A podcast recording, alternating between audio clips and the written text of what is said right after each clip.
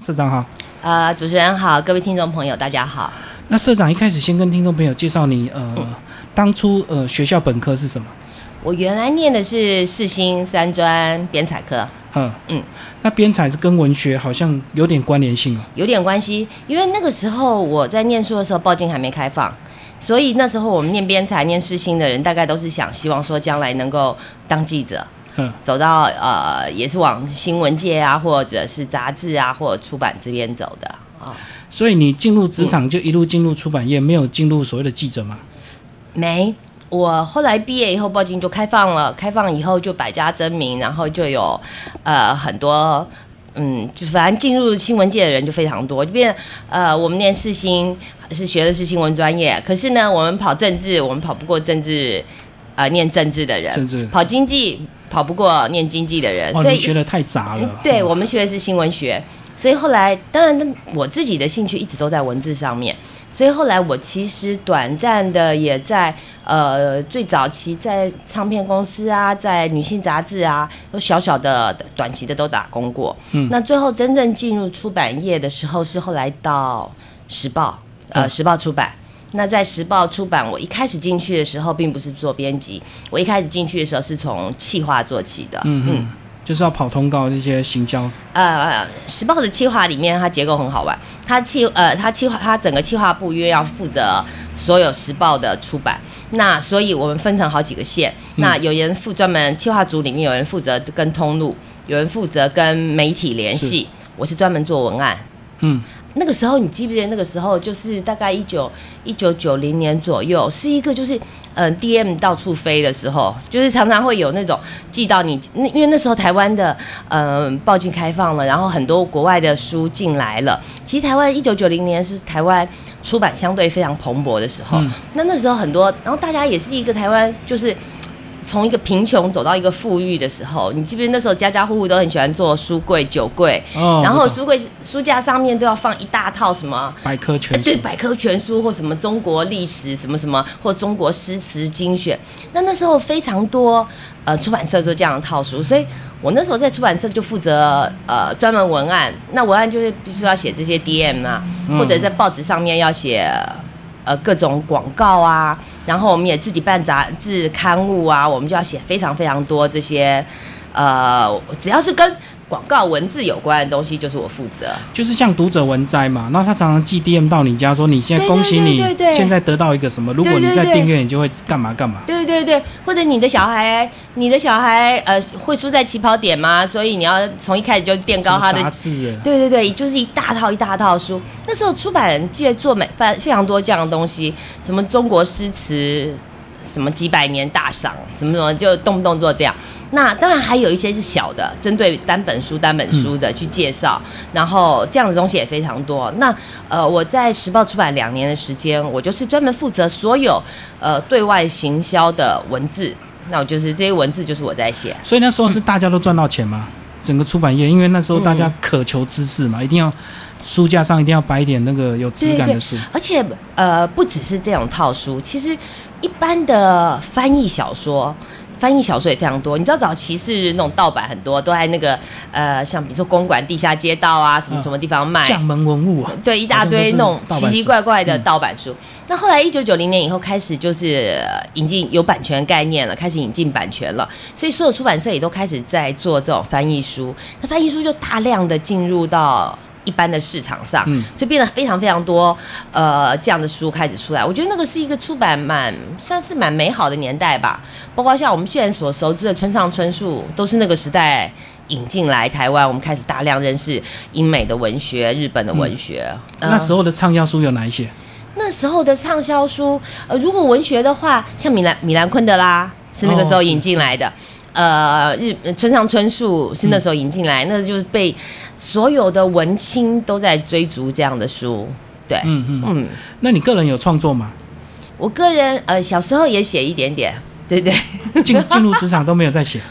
嗯 呃呃，二十几岁的时候，因为我觉得就是那种不怕死的年纪，然后比较敢写是吧？比较敢写，然后写了一本嗯爱情散文，然后写了一个写了一本帮我家的小狗写了一本书，对，我家我家我那时候养一只米格鲁叫小牛，呃，帮他写了一本《悲伤牛弟》，就写我的跟狗之间的故事。他另外写了一个跟爱情有关的书，不过那都是少作，现在都不好意思说了。你的意思是说，当你编的越多的书，你是越不敢写，是不是？是就会被影响，会，因为你就知道你不是创作的料。对，呃，应该这样说。我后来觉得，比如说帮助我自己做编辑以后，我就觉得呃，去开发新的作者，或帮助帮助别人出书，或者是找到别人的优点，会比我自己写作的乐趣要大很多。嗯嗯嗯，就挖掘读者的乐趣这样子，对成就别人。对这件事情对我来说，可能比作为一个作者更为重要。可那也是后来你到宝平。担任总编辑才有这样的一个呃能量，对不对？因为以前编辑单纯就是被交办嘛。嗯，在我离开时报以后，在皇冠待了八年。嗯，那八年的时候，呃，我在短暂的在杂志做过两年，其中六年就到了出版。那到出版以后，皇冠那时候下面有一个平安出版，专门有别于皇冠以前，比如说早期我们对皇冠的印象，三毛、琼瑶、司马中原，哦，都是这些书。所以他做了一个平安出版，平安出版就希望说专门做非文学的书。那我自己呢，就我自己就被被派到去管平安出版，所以在平安出版那时候就做了一些非文学的东西，然后。那时候开始，我记得最早是做《总裁狮子心》，嗯嗯，啊那本书，延长寿那本书。那那本书后来在那个时候，呃，造成一个畅销，有一点轰动。那接下来，比如说像呃《流氓流氓教授》，哦像这样书也卖，后来因为改编成电视也卖得非常好。那还有一本那个《K 加伊娜》，对，《K 加伊娜》大概是，嗯，九一九九几年的时候，所有小学生，就像我们小时候三十年，呃，我小时候不止三十年，对不起，四十四十年前，我们要念汪洋中的一条船一样。那后来有一九九几年的时候的小学生跟中学生，他们的励志读物就是《K 加伊娜》，就是讲这个一个小乞丐他怎么样一路成长的故事。嗯嗯，也被改编，对不对？呃，它没有被改编，嗯，它没有被改编，它完全就是文字，然后它也有注音版，就注音版是给更更小的一二年级的小孩子看的，对，嗯嗯。那后来是怎么样就进入宝平？呃，进入你那时候三十三十四岁就已经做到总编辑了，这样算很快，对不对？嗯，应该更早，应该是二十八吧。我在我在皇冠。文化的时候已经是总编辑了，哦，对，那时候已经做总编辑，然后那时候就做了一些像刚刚提到的这些书，然后在在皇冠的时候，其实呃那几年接续的做了好几本都是很好的畅销书，但是我自己心里会有一个小小的不满足，就是呃皇冠是一个非常大的出版社，嗯，那在也是一个台湾老字号的出版社，当时整个。感觉做的书也很顺，然后几本书也都能够畅销。可是我会心里有感觉，那时候我大概快三十，嗯，快三十一九九一，对，大概大概那后三十三十出头，我突然就觉得有一个，就是你在一个大机构里面的时候，你可以做到，比如说我做编，我很专心做编辑，有很我有有另外一批人做企划，然后有人做发行，然后有比如会计有另外的人负责，我只要很专心的去做。编辑这个工作就好了，就是在那个状况下，我觉得是 OK 的，我觉得很棒。那可是等到我过了三十以后，我就会突然有一种不满足，因为你你在大的环境里面，你有很多细节是碰不到的。嗯，那我那时候一直想说，我呃编，如果如果我作为一个作为一个编辑编辑人的话，那那一个状况下是很满足的。可是我想要做一个出版人的话。那那个状况就不能满足我了，就不同的位置就对。对，我就会希望说能够看更多的东西，学习更多的东西，呃，所以那时候刚好有个机会，呃，宝平文化成立，那他们希望我来主持这个出版社，然后我也想说，那么试试看自己，就是过去我累积了几年、十年的呃编辑的经验了，我到了另外一个环境里面，我能够发挥多少？我还有多少没有学会的东西？那我记得我到宝平来。嗯，第一本为自己买的书叫做《第一次看财务报表就上手》哦，因为你要担任更重要的职务。对，因为我发现那个报表下来的时候，我看不懂，嗯。上面所有的科目项目我全部都看不懂，嗯。呃，数字都看得懂，我国字也看得懂，但是你不懂那个背后代表的意义是什么。嗯。所以到宝平我就开始必须要从财务先学起，我得要去看懂那个财务报表背后隐藏的东西，然后我也开始要去呃去跟发行谈判，然后去了解发行的事情，因为我自己在这边是社长兼总编辑嘛。所以就要连连业务的部分也要去把它搞清楚。那那个是一个蛮有趣的过程，也是一个好呃。但我我我后来当然很庆幸，我觉得我做对了一件事，就是我三十出头就从一个舒适窝、舒适圈跳出来了。那那时候宝平刚成立，它的定位在哪里？宝平刚成立，其实我一直定位为宝平为一个小型的综合出版社。嗯呃，因为其实一开始要做宝瓶的时候，我那时候没有想要把它做到多大。那但是我很清楚，在过往的经验里面，我很清楚一件事情，就是呃，我有我自己的阅读乐趣，比如说文学是我自己的阅读乐趣，这是我喜欢的事情。但是我知道我自己擅长的，最擅长其实是做励志类、人物励志。那人物励志这些书比较容易赚钱，文学这些是很难赚钱的。哦，很小众。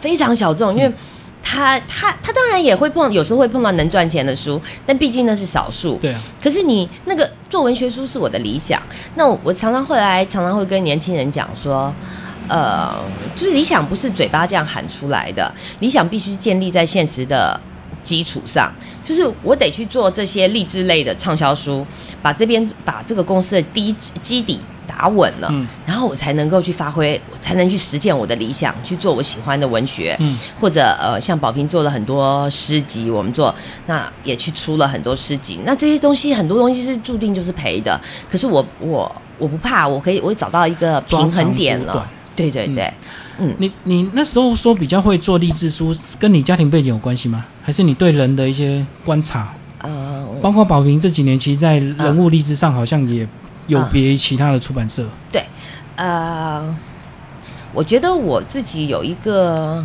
嗯，有一点，有一点那种出版的鼻子或者是嗅觉吧，就是呃，我常常可以从人的上面，人人的身上找到一些，嗯，很细微的差异，嗯或者它特殊的。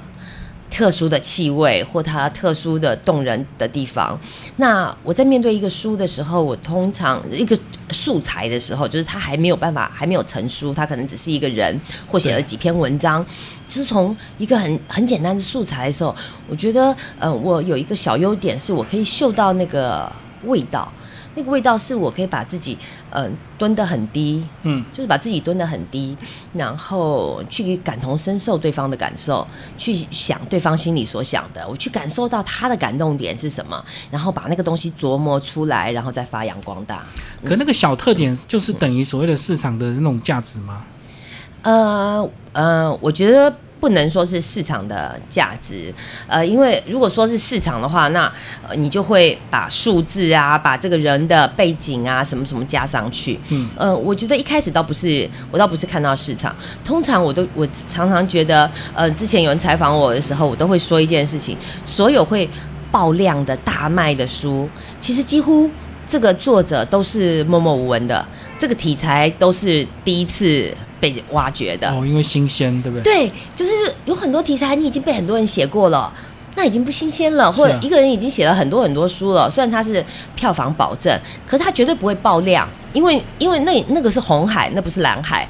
蓝海意味着是还没人开开发的发的，，嗯，对，所以呃，常常会有一些。然后我这个人还有一点好奇心，就是我会对未知的事物啊，或者是呃不具不知名的人呐、或他们背后的故事，我常常会为那种嗯小小的东西而感动。那那种感动，有时候我会觉得，呃，如果他能够感动我自己的话，就会让我有一个动力去把这个东西打磨出来。对这个敏感度从哪边来？家庭还是你过去的阅读，或者是你过去多年编辑的经验累积的？我觉得是这么多年来，有时候从小读小说吧，嗯，我觉得，嗯嗯，大家常常觉得读小说好像是在消磨时光，可是其实我也我觉得也不完全那样说。呃，我觉得写小说有一件很重要的事情，其实写小说，呃，读读小说，其实是在培养我们的同理心。嗯，你。小时候看《苦儿流浪记》啊，《小公主》啊，这种这种书，你都在你都在进入另外一个人的世界。小说带你，小说像很多窗带你进入另外一个人的世界，可能是穷苦人的世界，可能是孤儿的世界，那可能是很悲惨的生活。然后你因为进，你因为小说进入了那个世界，你会更有同理心，你也可以更能去想象说啊，如果我站在那里，我会怎么样？嗯，那而那些。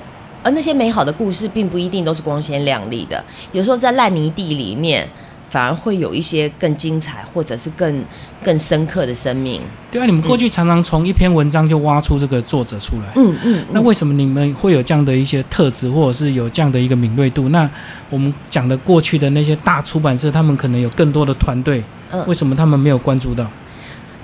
呃，我觉得也。也也不是，我觉得因为每一个人关注的角度都不一样。像我自己好来说好，我因为我我常常呃有读者有呃其他出版社或同行会问我说，哎，你这本书哪里找来的？嗯，坦白说我已经不知道了。为什么不知道？因为我常常会呃可能一开始是找找一个食谱，从一个食谱延伸到看到一个锅子，从这个锅子看到背后做锅子的工人，从这个工人笔下看到他的阿妈怎么样的，就是你已经不知道连连连。连到哪里去了？但是我其实一直蛮相信一件事情，就是说，你要回到一个初心。那个初心是说，这个故事是不是一个？因为我们是做文字的人，我们很容易去感觉到文字的诚不诚恳。就是很多人在写作，我觉得我们现在这个年代写作的人非常非常多，很多人在写。那每一个人都能写，可是呃，有些人文笔好，有些人文笔不好。是啊，但那不重要，重要是说，有些人可以找到一个很特别的角度。那那个特别角度，我觉得是最难的一件事情，就他看世界不同。比如说，呃，林立清好了，那林立清作为一个工人，那工地里面，我相信很多工人也都有都有脸书，他们也都在上面发泄，呃，日对日常生活大小事的想法、看法，或工作的辛苦或或快乐的事情，很多人在写。为什么林立清能够特别的？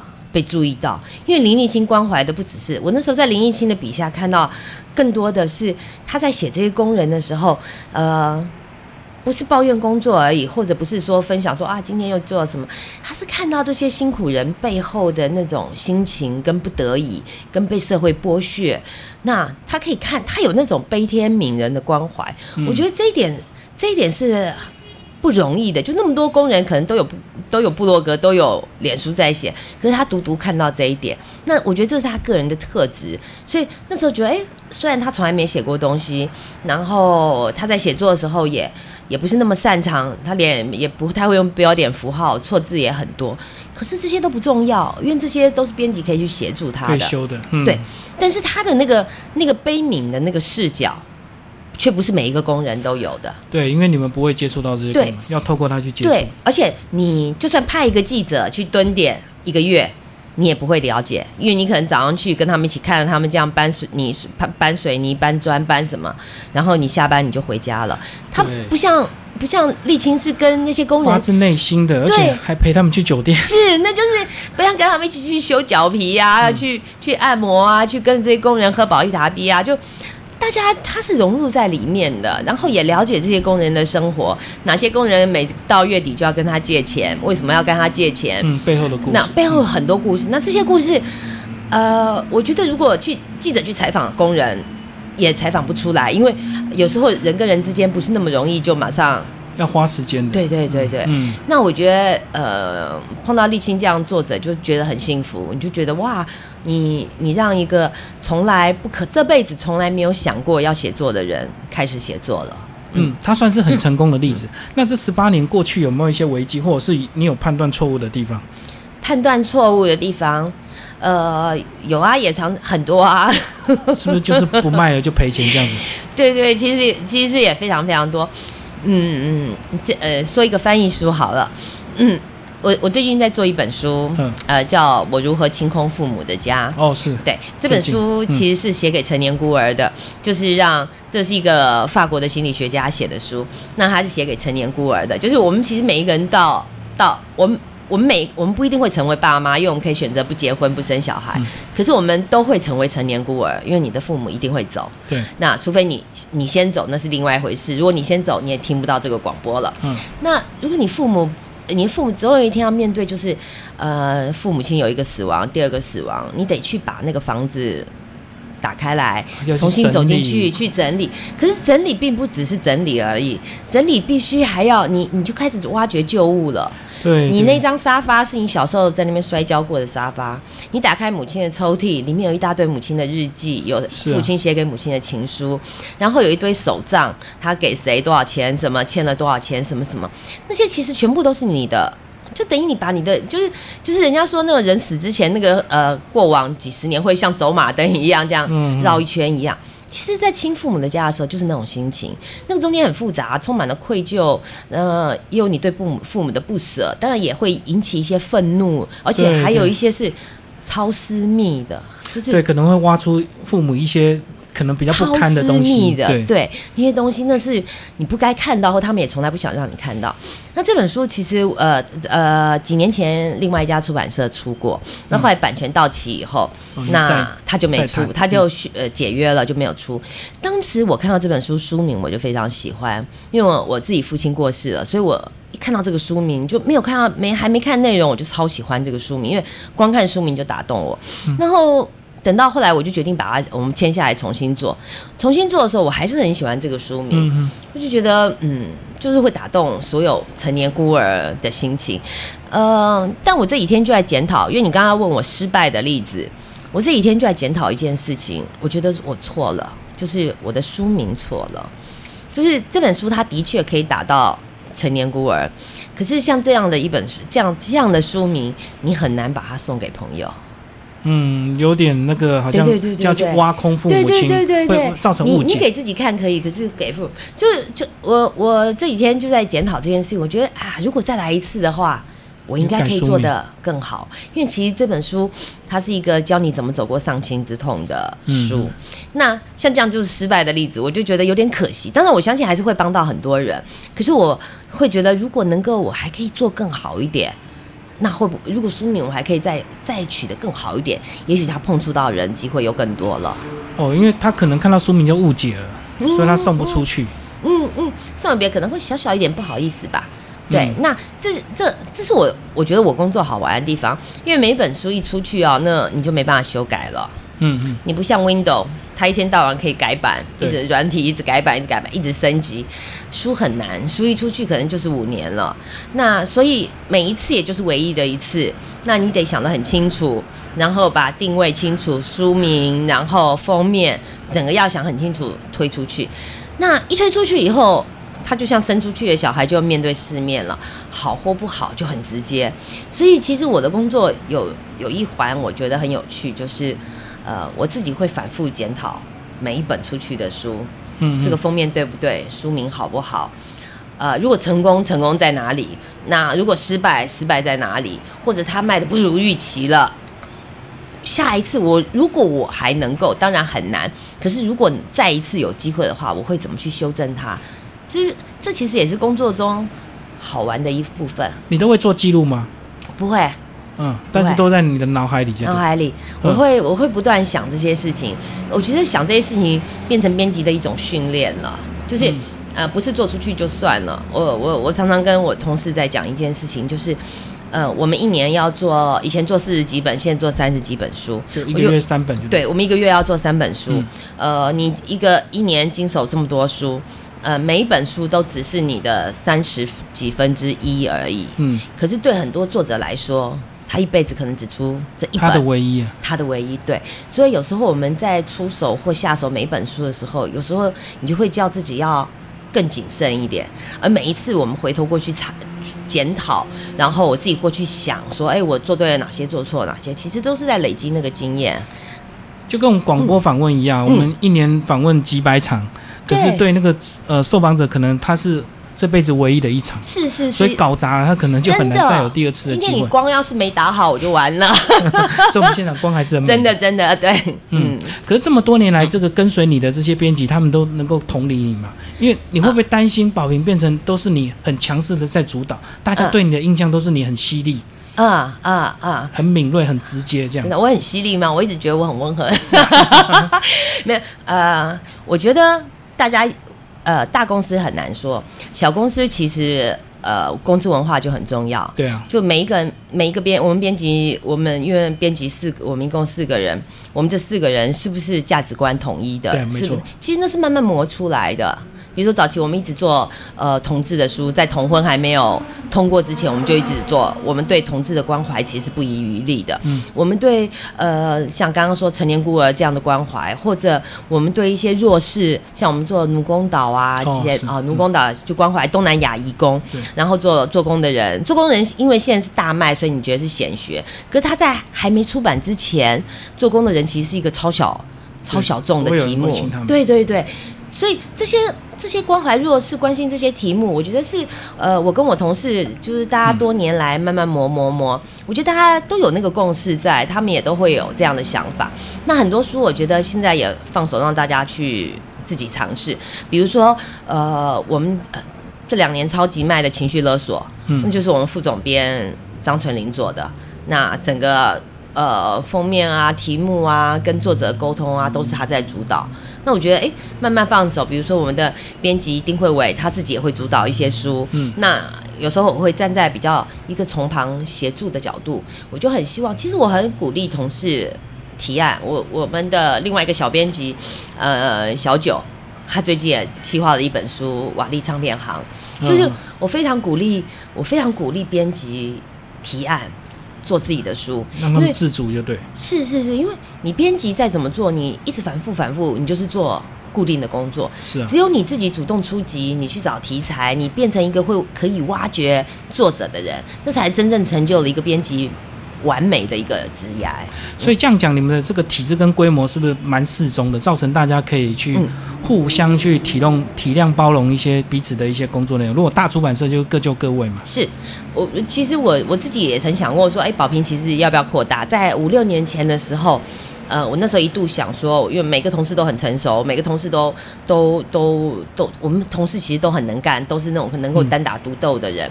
那我现在只要一个带一个，我就可以把这个再扩大扩大一倍，对，扩大一倍。但是我扩大一倍，出版量是不是也要扩大一倍？要变六本了。对，那。我后来仔细再想一想，我需要这样做吗？就说，当我的出版量如果从三十五本变成七十本的时候，我意味着我一年就要找七十本、七十个 title。对。但是我能不能，我的编辑们能不能找到那么多足够好的东西？我很怕陷入一个恶性循环，就是，呃，你必须要强塞书，为了量。量。那你一开始冲量，自己就会慌，你一慌就会就会乱塞书。我其实呃。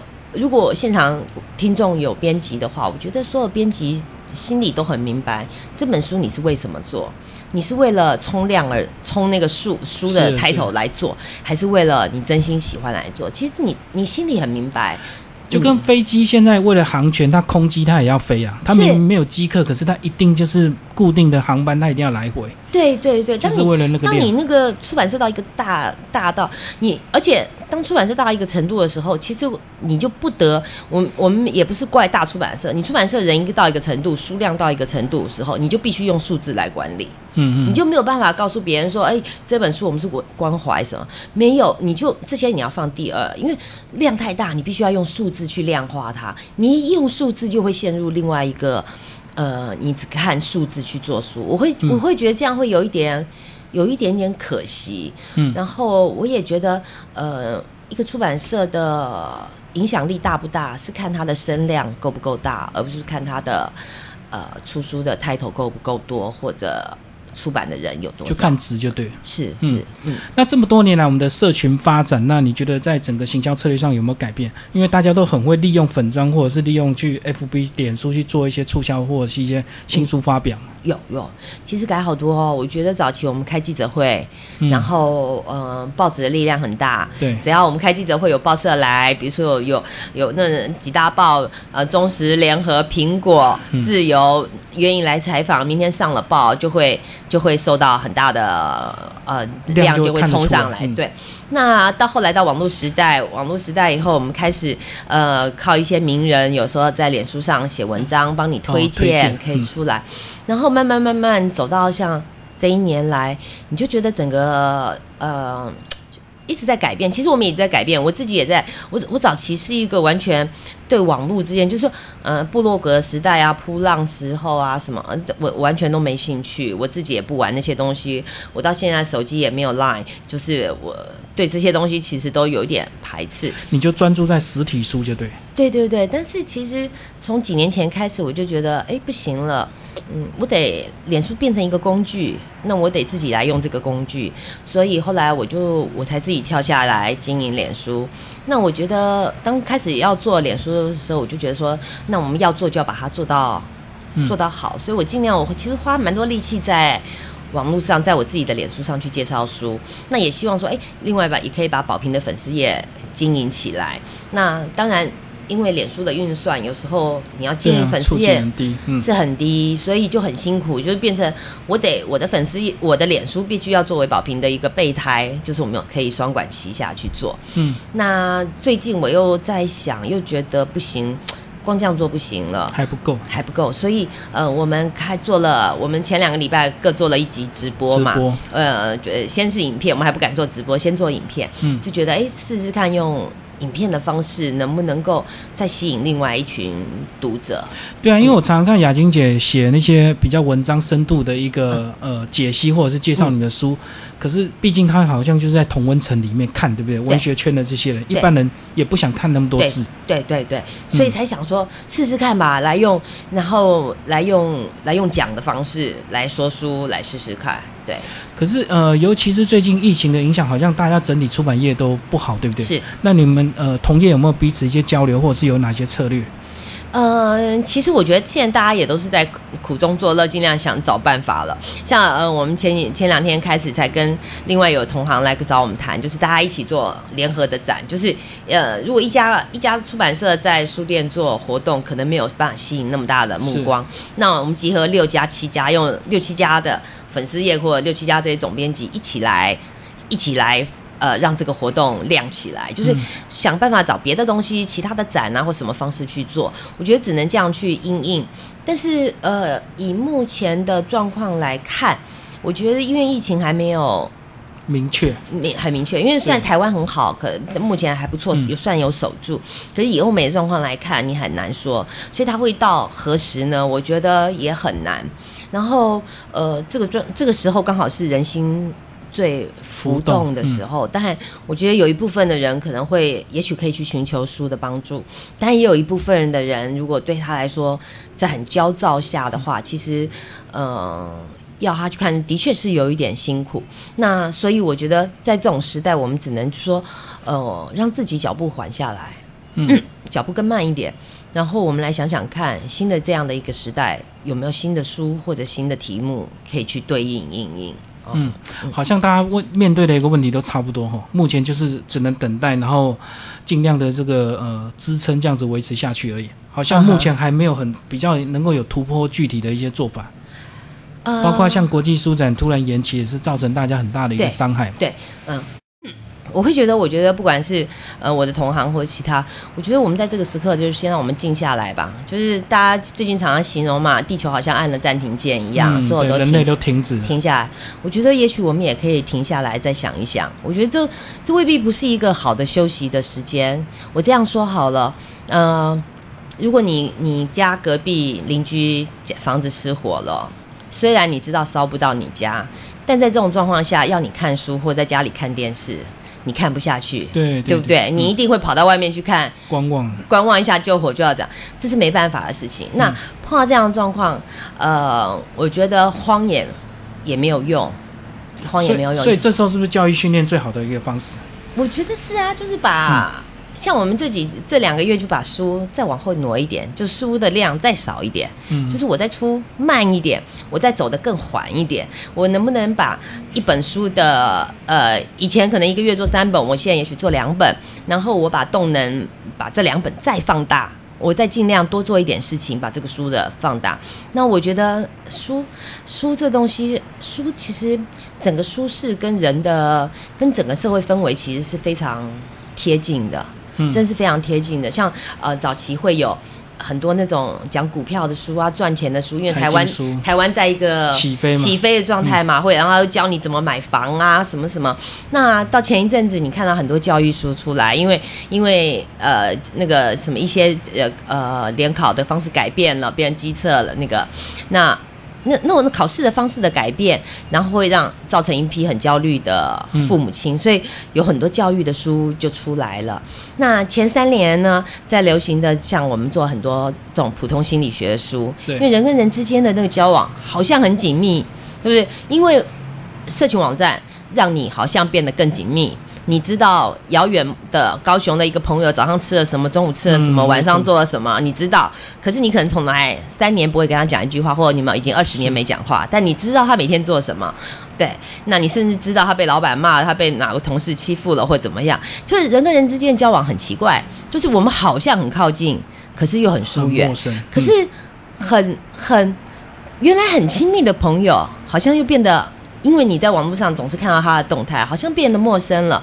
变得很多人与人之间，我们知道面对面的时候，我们不知道怎么交谈，好像拿着拿着手机手机是不是？很多夫妻也是一样啊。现在很多夫妻他们用在 LINE 上面说晚上吃什么，你去买什么啊，好像比较容易。等他面对面的时候，他们会，你常常在餐厅里面看到一堆无话可说的夫各，花各的嘛，对各，对各花各的，然后各拍各的，就这样。你就说在这样的人际很很有有一点扭曲或畸形的人际下，所以你可以看到两前这两三年有太多跟人际相关的心理学相关的书心理学相关的书，因为每一个人心里都在焦虑，没有、嗯没有一个人不渴望跟别人亲密。没有一个人不渴望，只是说他表没有办法表现出来，或他没有靠着这个界面，或他没有办法没有办法受训练。像现在父母跟孩子的接触也是一样嘛，以前父母会花很多时间讲故事给孩子听啊，跟小孩说话呀。